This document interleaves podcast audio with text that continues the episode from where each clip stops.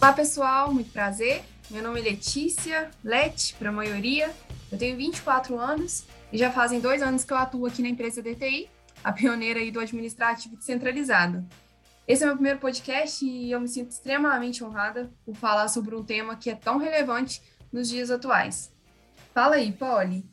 Oi, gente, boa tarde. Meu nome é Poliana, eu sou estudante de psicologia e atuo no RH de uma das alianças aqui da DTI, a Aliança Camaleão. É, estou na DTI há sete meses, né, e é um prazer estar aqui hoje falando com vocês sobre um tema tão importante, né, dentro do nosso contexto. Boa. E aí, galera, meu nome é Tainá, eu tenho 26 anos, estudante de administração, e mês que vem, né, faz um ano que eu já estou aqui na DTI, eu atuo como administrativo descentralizado, dentro da Aliança Gaia. Então, agora que já estamos devidamente apresentadas, eu acho super válido entrarmos um pouco no conceito de tokenismo e como ele surgiu. Então, o que é tokenismo? Não tem nada a ver com Tolkien de Hobbit e o Senhor dos Anéis, viu, galera? É o tokenismo que vamos falar aqui, ele se trata de um conceito para caracterizar aqueles contextos que quase todas as pessoas negras já passaram. É de uma inclusão simbólica e que consiste em fazer concessões superficiais a grupos minoritários, seja em empresas, no cinema, na mídia e diversos outro outros meios. Seu significado, né, a palavra token, ela significa símbolo, e o termo surgiu no, nos anos 60 nos Estados Unidos, durante o período de forte onda né, e luta pelos direitos civis dos afro-americanos. Martin Luther King foi o primeiro a utilizar o termo tokenismo, em um artigo publicado em 1962 que diz o seguinte: a noção de que a integração por meio de tokens vai satisfazer as pessoas é uma ilusão. O negro de hoje ele tem uma noção nova de quem é. Nesse texto, né, Luther King ele critica o fato de que o tokenismo ele serve apenas para dar uma imagem progressista, ou seja, uma organização ou projeto que incorpora um número mínimo de membros minoritários somente para gerar uma falsa sensação de diversidade ou igualdade. Porém, não existe um esforço real para incluir essas minorias e dar-lhes mesmo direitos e poderes do grupo dominante. Muito bom, Tainá. Já puxando um gancho aqui, nisso aí que a Tainá está falando, né? É, a participação de pessoas negras em campanhas publicitárias ela aumentou consideravelmente nos últimos tempos. Porém, segundo a pesquisa realizada lá no Instituto Etnos, é, em 2015, afrodescendentes eles ocupam menos de 74% dos cargos de alta direção, gente. E, na, e nas 50 maiores agências de publicidade do país, 35 em cada mil funcionários eram negros. Em outra pesquisa do grupo, realizada eh, em 500 das maiores empresas do Brasil, apontou que apenas 4,7 de cargos de gerência eram ocupados por pessoas negras, gente, acredite se vocês quiserem. Então, se eu pudesse mostrar aqui, né, já que a gente está falando em um podcast, a gente não, não é um vídeo, né, não dá para a gente mostrar assim, mas eu vou tentar traduzir isso se eu pudesse mostrar uma imagem aqui agora, eu mostraria uma campanha publicitária, onde se tem várias pessoas negras ali, né? Uma bela campanha, né? Que vai ter essas pessoas. Só que por trás dessa campanha, a equipe era literalmente toda branca. Então, né? É meio estranho, assim. É engraçado, né, Leti, que eles estão querendo, né? A maioria das organizações tratar com diversidade uma pessoa que faz parte de um grupo que representa 54% da população brasileira. E será que realmente estamos falando de representatividade ou é tokenismo? E aí o tokenismo, né, gente, na prática, como a Tainá ela trouxe muito bem aí, ele vai ser quando uma empresa ela contrata um percentual mínimo, conforme foi mencionado, um grupo, um grupo minoritário que sofreu e ainda sofre algum tipo de preconceito ou discriminação. Então, coloca-se esse percentual mínimo para trabalhar nas empresas para apenas falar que, entre aspas aqui, tá, eu estou gesticulando, há uma representatividade e que a empresa se preocupa com a diversidade social, mas que na verdade não existe.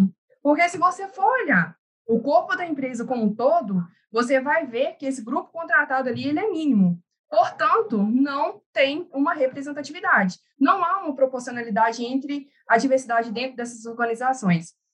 E aqui, né, eu gostaria de fazer uma analogia para ficar um pouco mais claro sobre esse conceito de tokenismo, que é uma frase brasileira, não sei se vocês já ouviram, mas é o boi de piranha. E aí, o que, que vem a ser esse boi de piranha, né? E onde essa frase ela vai uh, se encaixar nisso tudo?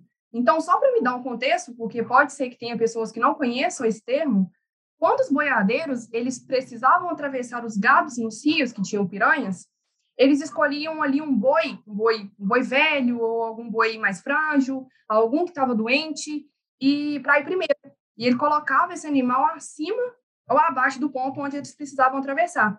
E aí, enquanto as piranhas distraídas estavam é, devorando aquele boi frágil ali, né, o restante do gado, os mais saudáveis, os gados uh, mais novos, os melhores gados, né, eles atravessaram os rios, é, o rio, né, sem risco daquelas piranhas ali atacar eles. Ou seja, um animal ele era sacrificado para que os outros pudessem atravessar com segurança. Mas aí o que, que o coitadinho do boi tem a ver com tokenismo, Letícia? Tá, gente, eu vou explicar para vocês. O boi de piranha aqui, né, ele está sendo representado pela, por essa minoria justamente que a gente está falando dentro das empresas. E nesse grupo minoritário, a gente vai incluir aí mulheres, uh, nós vamos incluir os homossexuais, se inclui as mulheres ou os homens, né, a, a, as pessoas em geral que é considerado pessoas plus size, pessoas com deficiência, enfim, todo aquele que de alguma forma não é representado pela sociedade.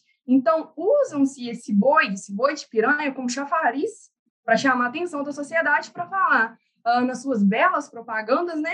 Que, olha, aqui trabalham pessoas negras, olha que linda, aqui é, trabalham pessoas LGBT, ou aqui a gente levanta a bandeirinha do arco-íris, para falar que ali tem uma representatividade, que as pessoas podem vir, que elas serão aceitas, mas que não, isso não existe, porque não tem uma proporcionalidade, entende? E aí, assim, as empresas, elas usam esse boi de piranha, essa parte minoritária, para ela se antecipar de ser rechaçada e sofrer um boicote por, por esses grupos minoritários que não se veem representados por essa empresa. E aí, é interessante a gente refletir também sobre isso, sobre essa luta, sobre esse grito de igualdade mesmo, sabe? Porém, na maioria das vezes, essa mudança, ela é muito superficial é uma mudança somente para a mídia, sendo que, na real, gente, não deveria ser esse o pensamento, né? Igual eu gostaria de trazer aqui é, dois exemplos que eu vou começar falando sobre o Dolce Gabbana. Então, só para me dar um resumo aqui, antigamente, no começo do, dos desfiles é, da Dolce Gabbana, tinha sempre modelos padronizadas. Tinha que ser ali mulheres brancas, tinha que ter tal altura, tinha que ter tal quadril, enfim. Não podia ser mulheres negras, não podia ser mulheres plus nem de outras etnias, nada desse tipo, nada mesmo. E aí, no começo do mundo da moda, né, tinha realmente essa padronização e ninguém falava nada, não tinha aberto ainda para a diversidade. Porém, gente, o mundo ele foi mudando, foi abrindo oportunidades para essa diversidade. Assim, porém, a Dolce Gabbana, ela não aceitou essa mudança. Eles ficaram na mesma padronização, sendo que todo mundo estava ali se diversificando. E aí as pessoas começaram a se questionar sobre isso, né, do porquê a Dolce Gabbana não aceitava essa diversidade, né? E aí, eles com um jeitinho meiguinho de ser, e aqui eu tô sendo irônica, tá? O Domenico Dolce e o Stefano Gabbana, eles falaram que não ia mudar, que essa padronização era o ponto forte deles e ponto. E é isso. E aí, muita gente, né, o que, que aconteceu? Foi que muita gente, ela parou de consumir quaisquer produtos que fosse da Dolce Gabbana, e aí a, a economia deles baixou muito, e aí foi quando eles tiveram a brilhante ideia e, de novo, eu estou sendo irônica aqui, tá, gente? Porque isso não foi uma brilhante ideia, onde eles fizeram uma propaganda com uma mulher asiática comendo uma pizza italiana com hashi. E aí a Dolce Gabbana foi duramente criticada por isso, porque a galera ficou super ofendida, e também não é para menos, né, gente? Porque o que, que deu a entender é que eles literalmente só colocaram ali uma mulher asiática usando os produtos deles, só para falar que na, na, na Dolce Gabbana tinha representatividade. Só que eles usaram isso literalmente num tom de zoeira, eles deixaram claro que eles não concordavam com isso. E aí, nesse segmento de moda, né, gente, não deveria é, ser uma mudança só de fachada. Essa inclusão, essa representatividade, não deveria ser só para a mídia. Porque deveria ser uma mudança, porque quando a pessoa ela olhasse para aquela loja ou ela olhasse para aquela marca, ela pudesse se enxergar ali dentro. E aí a loja também mostrar que ela pudesse ter, que ela poderia, que ela pode, né, atender clientes diversos. E aqui, só o último caso, para finalizar, assim, porque eu acho que eu já falei muito aqui, né? E eu não poderia deixar, deixar de mencionar sobre o caso da Zara, que aconteceu recentemente aí, onde uma mulher negra, a Ana Paula Barroso, ela chegou na loja ali, toda humilde, é, tomando sorvetinho, né? E o gerente da loja simplesmente foi ao encontro dela e expulsou ela da loja, pediu ela para sair de lá, por questões, segundo ele, por questões de segurança da loja. E depois, quando a mídia veio, eles alegaram que só expulsaram ela da loja por causa que ela não estava usando a máscara corretamente. Só que isso é uma baita de uma mentira, né, gente? Porque eles puxaram as imagens da câmera e viu que naquele mesmo dia ali tinha diversas pessoas brancas transitando pela loja sem o uso da máscara. E aí, o que, que, pegou, além de tudo, né? Isso aqui eu fico bem, bem animada com isso, porque eles ferraram, literalmente, assim, porque essa mulher, ela era advogada e ainda, ainda por cima, ela atuava justamente no Departamento de Proteção aos Grupos Vulneráveis. E aí você já imagina né, o que, que aconteceu. Ela foi atrás da loja de novo, ela foi com mandato, e no dia que ela foi, foi um tanto de policiais atrás dela, e aí foi aonde a loja teve que rever a, a política de atendimento dele. Então, a gente fala, né, as pessoas falam tanto de diversidade, que quando alguém daquele menor grupo chega em uma loja, conforme mencionei aqui dos dois casos, ou então entra numa empresa, é tudo uma questão de ser visto como uma boa organização, mas que, na verdade, só está usando esse pequeno grupo para chamar a atenção e dizer que apoia sim, e, na verdade, não é bem isso.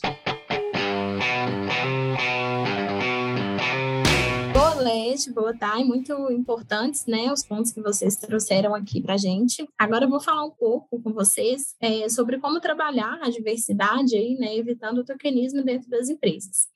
Então, para trabalhar questões aí de diversidade, né, sem cair nos perigos do tokenismo, é importante que as empresas, né, busquem aí primeiro aprender sobre o tema, né? Ainda é um tema que muitas pessoas não conhecem, é, nunca ouviram falar, então é importante ter esse primeiro passo, né, das empresas conhecerem é, o tema, aprenderem sobre o tema. É, muitas consultorias se dedicam aí, né, a ajudar outras organizações a trabalhar essas questões de diversidade internamente e definir os passos, né, que são corretos para alcançar uma composição realmente diversa de funcionários, né, é, com oportunidades iguais para todos e não só de fachada, né, como os exemplos que as meninas trouxeram. É, então, para alcançar esse, esse objetivo, é fundamental, então, que os membros né, de minorias participem do processo de organização e desenho da iniciativa com a mesma capacidade de tomar decisões que os demais, né? Não só ficar ali naquela coisa velada, é, sem ter acesso né, ao que está acontecendo ali para essa diversidade de fato acontecer. Então, além disso, também se recomenda né, que a organização esteja aberta é, a escutar o que essas pessoas têm para dizer, mesmo quando não seja algo positivo inicialmente, né, aos ouvidos ali da empresa, ouvir é um ótimo movimento, é um primeiro passo para que as mudanças realmente sejam efetivas. Uma vez, então, né, que a diversidade já está incorporada ali na, na organização, é, ela pode dar outros passos, né, para contribuir com a conscientização é, do mundo, de todo mundo, que vai além, né, das suas paredes. É, um exemplo, então, é, apresentado por RAD é a Organização Internacional GATT, né, que se dedica à conscientização, conscientização sobre a identidade de gênero e outras questões, e não se soma aí a espaços onde não haja pelo menos 10% de pessoas trans participantes, né? Então, um bom exemplo que a gente tem aí. Então, trazendo um pouco é, para o nosso contexto, né, quando a gente fala sobre o tokenismo e as questões raciais, é importante, primeiramente, pensar que o nosso papel é, como RH né, de uma empresa grande como a DTI é proporcionar um ambiente que seja de fato diverso ali, né? E é necessário, dentro de um contexto de RH, ter um olhar sensível sobre esse tema, né? É, ter um olhar de fato interessado em, em trazer diversidade, é, não só ficar no superficial ali. O que vemos muito né, ao longo da história em diversas empresas são pessoas pretas sendo contratadas apenas para serem o token, né, que, que é, vem do termo mesmo do, do tokenismo, que é o símbolo mesmo né, de uma pseudodiversidade ali. E isso acaba sendo muito grave, porque quando, quando isso acaba, é, acaba colocando aquela pessoa preta como uma referência sobre o tema de questões raciais dentro do ambiente de trabalho, por exemplo, né? Como se aquela pessoa é, ou aquele pequeno grupo ali que a empresa contrata, né, por uma questão de cota, é, tivesse que ser uma espécie de propaganda, né, para a empresa, e o objetivo não é esse, né, isso não é diversidade. O foco é que os ambientes, né, sejam então ocupados a ponto de não ter uma ou duas pessoas só ali, né, como referência, que, que a gente não tem que contar né, nos dedos. O objetivo é que a gente não tem que contar nos dedos quantos somos, né? Porque essa, infelizmente, ainda é uma realidade que a gente vive em muitos espaços, né? É, a Thay trouxe para a gente, né, é, essa, a Letícia, na verdade, trouxe para a gente esse exemplo, por exemplo, da Zara, né, que é um espaço ali muito elitizado, né, um espaço que muitas vezes você não encontra pessoas pretas, e a gente quer chegar a um ponto de não não acontecer isso, né? De da gente não ter que contar nos dedos quantas pessoas estão ali ocupando espaços que também são são nossos, né? Então, é, eu penso que a contratação, né, de pessoas pretas, ela deve estar sempre nas nossas pautas, né? Mas que isso aconteça de maneira fluida também, sem que haja, por exemplo, uma contagem de quantas pessoas pretas temos para haver ali um limite dentro dessas contratações. Isso não é não é não é a realidade né, da DTI, não é o foco, não é o objetivo. A nossa postura deve ser sempre de nos questionarmos, né, do porquê que essas pessoas não estão presentes nos processos seletivos, ou por que elas não estão ocupando cargos é, de liderança dentro da empresa, e como a gente pode trazer essas pessoas para a empresa, e além disso, como que a gente pode formar também, né, essas pessoas dentro das nossas possibilidades de trajetória, de caminhos aí que a DTI oferece, para o crescimento né, dessas pessoas também. É, queremos que cada vez mais as pessoas pretas estejam, sim, inseridas né, nos mais diversos contextos e cargos aqui dentro. Então, trazendo um pouquinho assim do que acontece dentro da DTI, né? A gente tem dentro da DTI a incluir, né, que nasceu aí da busca de tornar a DTI mais inclusiva, mais diversa, tornando as pessoas cada vez mais protagonistas mesmo das suas trajetórias e temos também a Guilda Plural, né, que aborda é, e atua atualmente aí com assuntos ligados a temas da diversidade, inclusão de um modo geral. E fica aí o convite também para todos os crafters, né, que participam, que querem participar com a gente. É muito muito legal, traz, a gente traz temas muito interessantes, né? É, e alguns encontros são abertos também ao público externo. Então, quem, quem quiser participar, está feito o convite. Acho que a Guilda Plural ela aborda temas é, por exemplo, questões raciais, questões né, de pessoas com deficiência, e o interessante não é que não só esse público participe das guildas, né, que isso se expanda para que outras pessoas também conheçam, né, e participem, é, se interem do assunto para que forme uma rede mesmo, né, não só ali que as pessoas que têm deficiência, as pessoas pretas estejam presentes, mas é um espaço para todos, né, de conhecimento mesmo. Parabéns, Polly, muito bom, viu? É, agora, pessoal, eu vou trazer né, o último tópico aqui, que é identificando o tokenismo na, nas telonas, né? Trazendo um exemplo aqui da cultura pop, isso se traduz naquele único personagem, negro no meio de um mar de gente branca, ou numa única mulher no meio de um elenco formado inteiramente por homens. Ou seja, o tokenismo né, é, é uma estratégia de defesa antecipada, falado muito bem pela Polly, pela Leti, é uma defesa que ensaia trazer representatividade para uma, uma produção, mas acaba entregando apenas o mínimo na forma de um único personagem que serve apenas de pano de fundo para a história de outros. Na maioria das vezes, quando vemos né, as pessoas negras nos cinemas, são sempre personagens secundários e terciários e frequentemente são estereotipados e estáticos. E, e não se desenvolve né, no, no cinema, tem uma história rasa e muito super, superficial e as pessoas não agregam muito na história pessoal do personagem. E o ponto né, é, principal aqui é que a gente quer deixar é que representar, representatividade é o que queremos, e não ser só apenas um símbolo. E eu fico muito feliz de trazer um ponto, uma referência, né? Que para mim é Maravigold, porque eu adoro, e também foi até citado no episódio 2, né, do Afrofuturismo, pelo Gabra e pelo Luiz, que eles citaram né, o filme do Pantera Negra. E vocês já ouviram falar do Chadwick Boseman? Para quem não sabe, ele foi o ator que estrelou né, como o personagem Pantera Negra no filme que criou um marco de representatividade nas telonas. Longa teve elenco predominantemente negro.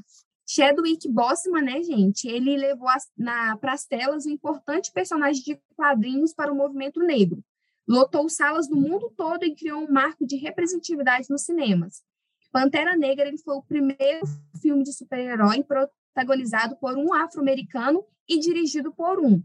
É, ganhou também, disputou Oscar e foi elogiado por ressoar as tensões sociais nos Estados Unidos na trama.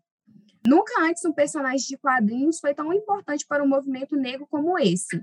Ele mostrou uma África, gente, como ninguém nunca viu, é, próspera, tecnológica, um lugar não invadido, roubado e colonizado, e tendo como rei não só um herói, mas um líder para todos os povos do seu reino, que tipo assim, é uma parte central muito importante e interessante também. O cuidado com a história e com os ícones do movimento dos movimentos negros, né, são facilmente percebidos durante o longa. E é aqui que a gente vê realmente a representatividade. Então, assim, as roupas, eles foi super focados mesmo nas roupas, nos comprimentos, nos dialetos que são diferentes de cada povo africano. Foi tudo respeitado e merecido. E o filme também ele mobilizou é, vários fãs e uma legião, né, atrás deles aí, porque as pessoas elas estavam sentindo falta dessa verdadeira representatividade no universo dos super-heróis. E pela primeira vez as pessoas pretas elas podiam planejar saídas especiais para ver um filme que foi uma, de uma inspiração africana. Para finalizar aqui, né, eu trago a famosa saudação que é a Wakanda Forever, né, que tipo assim, a gente vê direto, as pessoas têm muito orgulho de falar essa frase, que se tornou também para muitos o novo Black Power. Durante um bom tempo não era difícil encontrar vídeos de Bossman, né, que é o, o ator, em partidas de basquete, programas de TV, escola ou até mesmo no tapete vermelho do baile do MIT, trajado de rei de Wakanda, fazendo seu cumprimento típico, entrelaçando os braços sobre o peito e falando de forma firme, Wakanda Forever. Nosso querido Bossman, né, infelizmente, ele faleceu no dia 28 de agosto de 2020, mas ele deixou um legado de Pantera Negra que fica aí até hoje, que vai ficar um marco para a gente, e que vai além dos estúdios da Disney. Foi um filme que mudou a forma como os pretos são retratados no cinema, nos desenhos e até mesmo nas dublagens. E quisera né, o destino de Bossman viessem a morrer exatamente 57 anos depois do discurso mais emblemático de Martin Luther King Jr., I Have a Dream, em que ele imaginou os Estados Unidos sem desigualdades, racismo e violência contra o povo preto, lugar muito parecido com Wakanda, o rei de T'Challa, e aqui, né, para me para explicar também, para finalizar, eu deixo a minha contribuição pelo o interesse, né, do porquê do tema, porque eu acho ele tão importante e pertinente nos dias de hoje. E eu trago também uma citação de um escritor negro que eu amo, que chama Miles Monroe, e ele dá o seguinte, né, ele faz uma pergunta no livro. Vocês sabem é, onde fica o lugar mais rico do mundo? Tipo assim, se vocês não sabem, não tem importância, tipo assim, é uma, uma pergunta até interessante, mas no livro ele fala que o lugar mais rico do mundo é o cemitério. As pessoas ficam falando assim: ah, mas por que o cemitério? E lá no livro ele fala, porque no cemitério, lá contém os tesouros que as pessoas nunca entregaram à humanidade. Enterrados no cemitério estão livros que nunca foram escritos, mas poderiam se tornar do best-seller de todos os tempos. Estão canções que nunca foram cantadas, mas que poderiam facilmente ter ganho o Grêmio ou até constituído um hino de uma nação. Lá estão milhares de médicos que salvariam a vida de milhares de pessoas que propagariam sonhos, famílias e sucesso. Então, toda vez que vem esse assunto, inclusão, representatividade, eu sempre lembro dessa citação dele, porque a gente vê que ao longo da história, quantas pessoas morreram por falta de, de representatividade, de reconhecer realmente o povo preto, e, e aí isso acaba se perdendo, porque o povo preto ele tem assim como os brancos, assim como os sexuais, todo mundo tem capacidade, sabe? De, de ser incrível e trazer uma contribuição. E assim como o Chadwick ele deixou aí um grande legado para gente, a gente também vinha deixar um legado e que se a gente for morrer, a gente venha deixar um legado também, que a gente venha morrer vazio, entregando tudo aquilo para nossa futura geração, sabe? E é isso que eu queria deixar para vocês. E esse é tudo, pessoal. Nós finalizamos aqui e espero que tenha gostado. Fica aí também já o convite para o, na próxima quarta-feira, que vai sair o último episódio, né? Sobre essa série incrível que se chama Rede de Apoio. Então é isso, pessoal. Foi um prazer né, estar aqui com a, Palete e com a Thay. É, espero que vocês gostem e até a próxima. Pessoal, muito obrigada por esse podcast aí. Espero que vocês tenham gostado e até a próxima.